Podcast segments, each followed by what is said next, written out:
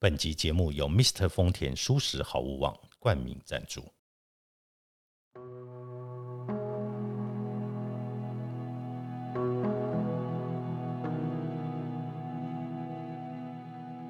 欢迎来到田定峰的安眠书店，每一天陪你说晚安。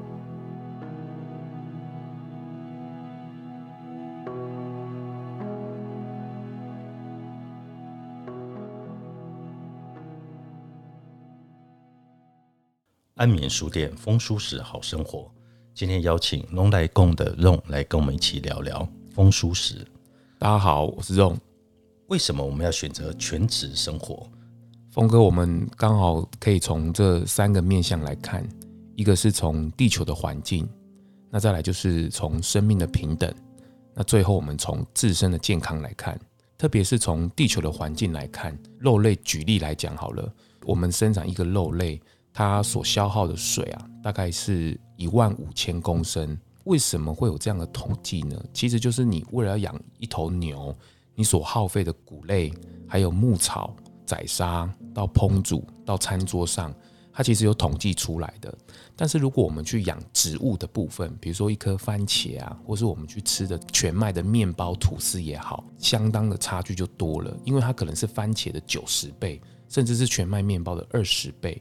所以从这个地球的环境来看，如果我们从事这个全植物的饮食来讲的话，确实会省下不少的水量。对，英国的最新研究也指出，奉行比较健康的饮食习惯呢，会减少个人的水足迹，降低肉类的摄取量，可以减少百分之十的用水量。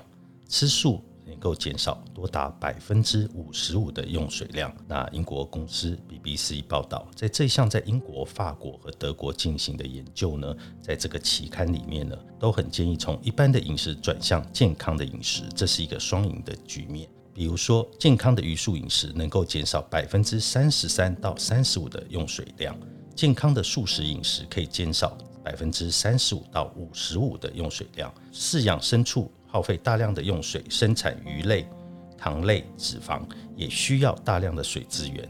但种植水果和蔬菜会较为省水。欧洲联盟执行委员会联合研究中心的瓦汉博士，他曾经表示，这些国家的数据呢，让他们整理出来之后，发现每人每天需要三千到四千公升的用水。把这些数据家中直接用水做比较，这些数字就会显得非常的庞大。那英国、德国、法国三个的研究结果也大致相同，证明欧洲人倾向摄取过多红肉、糖类跟脂肪，没有摄取足够的水果和蔬菜。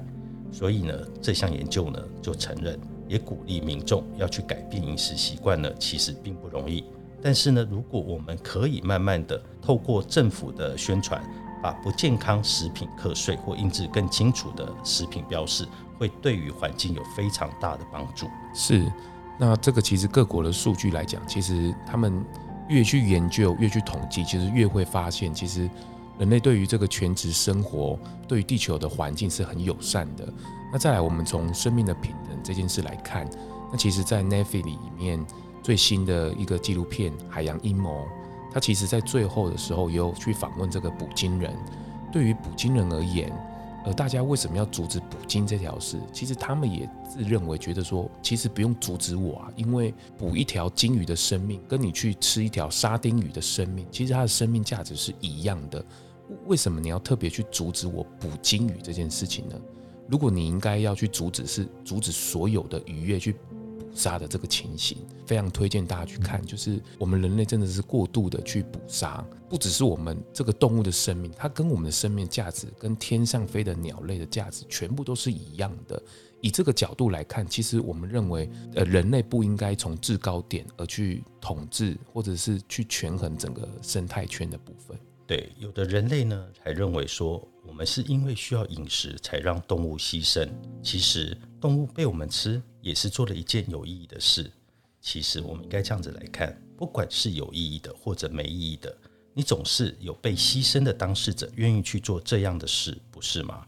不然你会愿意有人牺牲你的房子，然后主动帮你捐款给贫困的非洲难民吗？哪一样才是有意义的呢？另外，人类为了饮食把动物屠宰，其实它并不具有充分的理由。我可以借由一个问题让你明白，真的是这样的。请问，你赞同有人去市场买活鱼回来，然后跑到操场把鱼当作棒球来打吗？我想你也不赞同吧。不过，把鱼打着玩的人可能会告诉你，大家平常不都说食衣住行娱乐一样重要吗？那你觉得食对你很重要？那我觉得乐对我更重要啊。你都可以吃鱼了，为什么我不能把鱼当作球来打呢？如果他这样质问你，你又该怎么回答？更何况，以现代大多数人吃肉的数量跟方式和找乐子，那有什么不一样？人类为了饮食就把动物屠宰，其实是说不过去的。是，那其实我们也回到第三点，就是关于自身的健康。那这件事情在全植物生活里面，其实我我觉得最大的比例是。因为在吃这个动物的肉的部分，其实有时候会把这个脂肪还有胆固醇的东西呀，会摄取过多，那会造成我们身体上这个太多的负担及消耗。但全植物饮食，这毕竟这个植物啊是大地赐给我们最棒的礼物，所以其实它对于我们身体的负担相对性来讲是少很多的。而且其实全植物生活到现在，大部分接触的人呢，从开始。到习惯到真正走上全植物生活的部分，他们会感觉他们身体是越来越没有负担，越来越轻松的。不只是生理而已，连心理的那种压力呀，或者是那种呃很烦躁的一种情绪的感觉，也会慢慢的降低。所以对于自身的健康来讲，也是相对帮助性是蛮大的。对，可是我觉得在观念上，它其实有一个过渡期。在这个过渡期，其实是需要我们可能主动的去了解，舒食饮食在对于健康上面呢，可以给我们带来什么样一个正面的影响，或者也有的人会误解了舒食饮食会对健康有不良的影响。那事实上，纯素的饮食呢，常会被认为的影响是维生素 B 十二、Omega 三跟维生素 D。那其实如果你有知识，你就不会有这些问题，因为 B 十二是由细菌所制造。动物性食品是因为动物接触粪便或在饲料添加 B 十二，所以有 B 十二。但我们自己摄取第一手的 B 十二定剂或含 B 十二的发酵食物，其实是更好的。所以我们可以看到，在素食饮食上面有很多的发酵物，这些其实都是自然的 B 十二的来源。那维生素 D 的植物呢，其实有香菇、木耳、酵母、豆浆、五谷、荞麦、燕麦。还有，你当然可以去晒太阳，得到很天然的维生素 D。Omega 三的植物来源其实就会更多了，你都可以从你的油上面去摄取得到天然的植物油。所以健康的影响呢，我们会在每一集的节目来慢慢的来跟大家来谈，如何用素食饮食来帮助自身的健康。全植物饮食吃好也要好吃，会不会很难呢？我我大概从两个面向跟峰哥来做一个分享，从买产品还有自己煮的部分。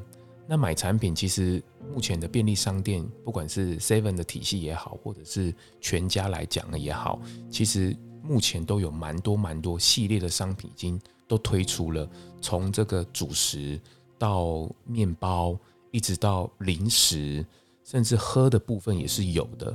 然后取得也是非常的方便的。那再来就是，呃，还有素食的品牌，或者是荤素共食的餐厅，也就是去年或是这一整年来讲，我们在各餐厅的素食菜单来讲，比例都大幅的提升了许多。所以这个其实好吃吃好，其实真的不会很难。第二个面向我们来看的是自己煮的部分，从原型的食物啊，甚至现在非常流行的植物肉或是燕麦奶。甚至是这个甜点的部分，在目前来讲，各项的产品，甚至我们原本的原型的食物，就是食物本来的样貌来讲，其实就已经相当的丰富了。那为什么以前都没有注意到？是因为我们都太过专注于在肉食的部分了，而忘记我们原本呃地球上或者是我们人类本来就有的那些东西是什么。所以现在大家慢慢把焦点拉过来到这个。全植物的饮食来讲，你就会开始慢慢的拓开这边的视野了。对，因为我们台湾，尤其是我们台湾受到宗教的影响，都会把素食跟宗教画成一个等号。那包括我自己以前的饮食素食开始呢，也是会比较辛苦的，因为它比较单一，所以你要做到好吃跟吃好这件事情的平衡，基本上是有相对的难度。但是呢，这几年来有非常多很多元的餐厅提供不同的选项。而在这些选项里面，你会发现，由于大家的努力，可以让舒食产生更多不同的好吃的一个结果。那也让大家在你的舒食生活中，你可以感受到它是一个愉悦的，然后吃到你的身体里面是健康的，对你的身心都会有很大的帮助。是后疫情时代减少出门，我们要如何持续健康全植物生活？其实后疫情时代，包括我们现在都在在家里面都没有办法出门。大家在家里面也不要慌张，其实也是趁这个机会，呃，来学习这个下厨，跟食物建立好一个友善的关系。呃，前线的医护人员也好，或是呃全部的台湾的人民也好，也趁机会透过这个全植物饮食，说不定也可以达到一个祝福的效果。而且我听说峰哥也是因为在第一波疫情那个时候，自己也开始从不会下厨到学习开始下厨。对，因为我在去年疫情刚开始的时候，那因为时间变多了，所以我就在家里学习怎么样去自己去料理。那在料理的过程中，我我觉得得到很多的启发，包括原来我不会的事情，我可以透过学习而会学会。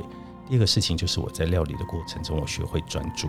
第三个，我透过料理的过程中，我去了解每一个食材它的营养、健康对自己的帮助。所以呢，在这个一年里面，也许疫情带给我们很多的不便，很多的困困难，但是我也在这个困难当中有机会去醒思自己的生命、健康跟环境带给我们的影响跟变化是什么，然后去调整一些我从来不会去做的事情，然后让自己的生活在这个困境里面能够找到一方的美好。所以呢，我很期望大家都可以试试看，从你一周一素食开始改变，周一无肉日。